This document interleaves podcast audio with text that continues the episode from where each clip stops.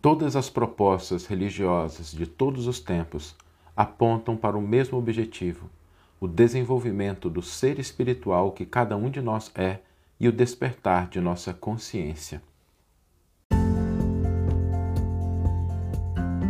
Você está ouvindo o podcast O Evangelho por Emmanuel, um podcast dedicado à interpretação e ao estudo da Boa Nova de Jesus através da contribuição do benfeitor Emmanuel. Hoje nós vamos refletir sobre uma proposta que é a proposta de todos os templos, de todas as religiões, de todas as correntes religiosas do planeta Terra. Né? É, eles têm a mesma proposta. E quando a gente pensa nessa proposta, ela se decompõe em duas partes. A primeira delas é a busca da felicidade real. Não da felicidade transitória, não da felicidade passageira. Comentávamos já várias vezes, né? o Evangelho é boa nova, boa notícia, notícia alegre. Jesus disse, né? Eu vim para que tenhas vida e a tenham em abundância. Então, essa proposta é uma proposta de felicidade, mas é uma felicidade que decorre de um outro aspecto. Né? O primeiro é esse, é uma felicidade que é o que as propostas religiosas trazem, mas existe um outro aspecto profundo, que é essa felicidade ela decorre do desenvolvimento de uma consciência mais profunda acerca daquilo que nós somos, do nosso propósito e da gente desenvolver isso, da gente fortalecer, da gente de fato edificar aquela planta, aquele projeto que já está nos desígnios do Criador e que repousa dentro de cada um de nós. Todas as manifestações religiosas do mundo, elas têm elementos importantes que a gente deve valorizar, que a gente se afiniza mais com uma, se afiniza mais com outra. Não tem nenhum problema isso, né? Cada um, a religião, ela, ela tem esse aspecto social da gente se conectar. Isso é muito bom, isso é muito bonito, né? Principalmente quando a gente consegue trafegar entre uma e outra, quando a gente consegue conversar com os nossos irmãos, irmãos, irmãos e irmãs de outras religiões, isso é muito bonito. Todas elas têm esses elementos que são externos, né?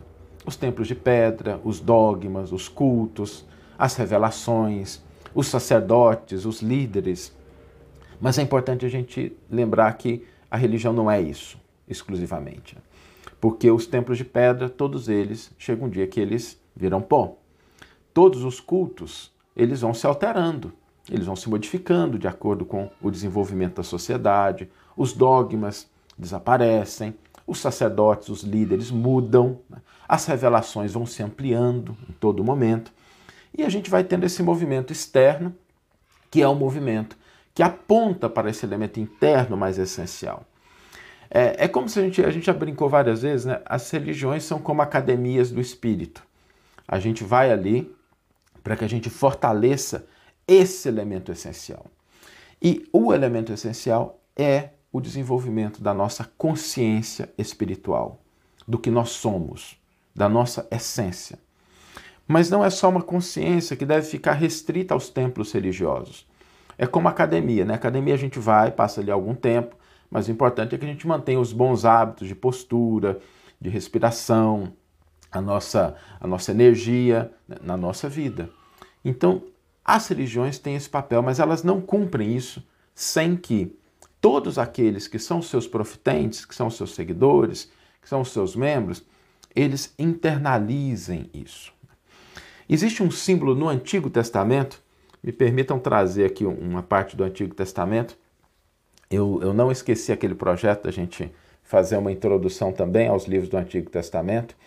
Mas eu vou trazer aqui um momento que é muito bonito e para mim é muito simbólico e, e, tem uma, uma profundidade muito grande, que é aquele evento do Antigo Testamento do maná que desce do céu. Né?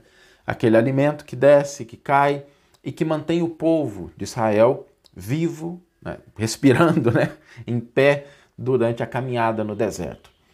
É muito bonito esse símbolo porque o maná é algo que desce do céu para manter a parte física, o corpo físico sustentado. É como se Deus enviasse recursos para que a gente se mantivesse vivo, né? para que a gente se mantivesse em pé, para que a gente se mantivesse forte, saudável, mas com um propósito, para que a gente caminhe na direção dele. O maná não era simplesmente para alimentar o povo, ele era também para alimentar o povo, mas, sobretudo, para que o povo de Israel se mantivesse caminhando na direção de Deus, para que ele fosse na direção da terra prometida. E esse aspecto é muito bonito, porque todas as religiões, elas cumprem esse papel, todas elas. Espiritismo, catolicismo, protestantismo, nossos irmãos evangélicos, budistas, hinduístas, todas elas têm esse propósito de trazer para o nosso, a nossa experiência material, o nosso dia a dia, a maneira como a gente está lidando com o mundo, aqueles elementos que vão fortalecer, que vão despertar na gente forças, mas o discípulo, o seguidor, precisa internalizar isso. Ele precisa se desenvolver. Porque não basta a gente ter o rótulo externo. Se a gente não internalizar a proposta daquela corrente religiosa, daquela ideia que nós estamos seguindo, e na essência todas elas trazem o mesmo propósito: o nosso fortalecimento como seres espirituais, o desenvolvimento da nossa consciência. São diferentes nomes, né? Algumas falam de ressurreição, outras falam de despertar da consciência, alguns falam do nirvana, de purificação, de redenção espiritual. Todas elas trazem os seus nomes, mas apontam para o mesmo objetivo, para o mesmo alvo. E é importante que a gente tenha essa consciência, para que a gente aproveite né, esse maná dos céus que vem na forma das religiões, que nos convidam a esse despertar espiritual, mas que a gente não se perca somente nos elementos transitórios, passageiros, materiais e a gente internalize. Porque chegará o dia, inevitavelmente, que a gente vai entrar face a face com essa realidade espiritual. E esse é o grande alvo, esse é o grande objetivo, esse é o grande propósito de cada um de nós. Por isso, tomemos cada elemento que está presente na nossa vida como sendo esse maná que desce do céu com o propósito de nos fortalecer, nos manter em pé mas a fim de que nós caminhemos na direção do despertar, da conquista do ser espiritual que cada um de nós é. Vamos ler agora a íntegra do versículo e do comentário que inspiraram a nossa reflexão no dia de hoje. O versículo está no Evangelho de João. A gente sempre comentou, né? O Evangelho de João é o evangelho que tem a característica de ser mais espiritual, mais transcendental mesmo. E o versículo está no capítulo 6, versículo 32 e nos diz: Moisés não vos deu o pão do céu, mas meu Pai vos dá o verdadeiro pão do céu.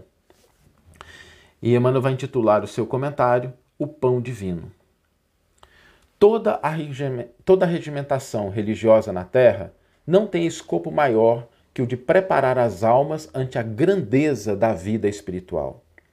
Templos de pedra arruinam-se, princípios dogmáticos desaparecem, cultos externos modificam-se, revelações ampliam-se, sacerdotes passam.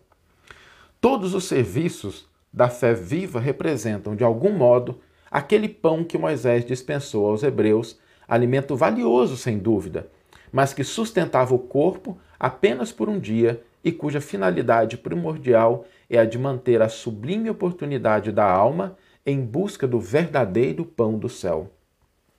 O Espiritismo evangélico, nos dias que correm, é abençoado celeiro desse pão. Em suas linhas de trabalho há mais certeza e esperança, mais entendimento e alegria.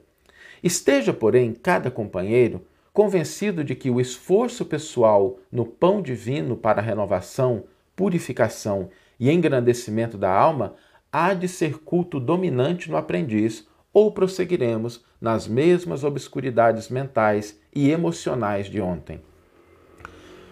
Observações fenomênicas destinam-se ao ouvido.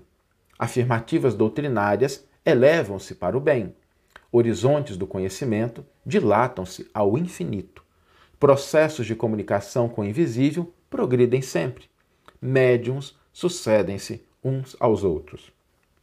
Se procuras, pois, a própria felicidade, aplica-te com todas as energias ao aproveitamento do pão divino que desce do céu para o teu coração, por meio da palavra dos benfeitores espirituais, e aprende a subir, com a mente inflamada de amor e luz, aos inesgotáveis celeiros do pão celestial. Que você tenha uma excelente manhã, uma excelente tarde ou uma excelente noite e que possamos nos encontrar no próximo episódio. Um grande abraço e até lá!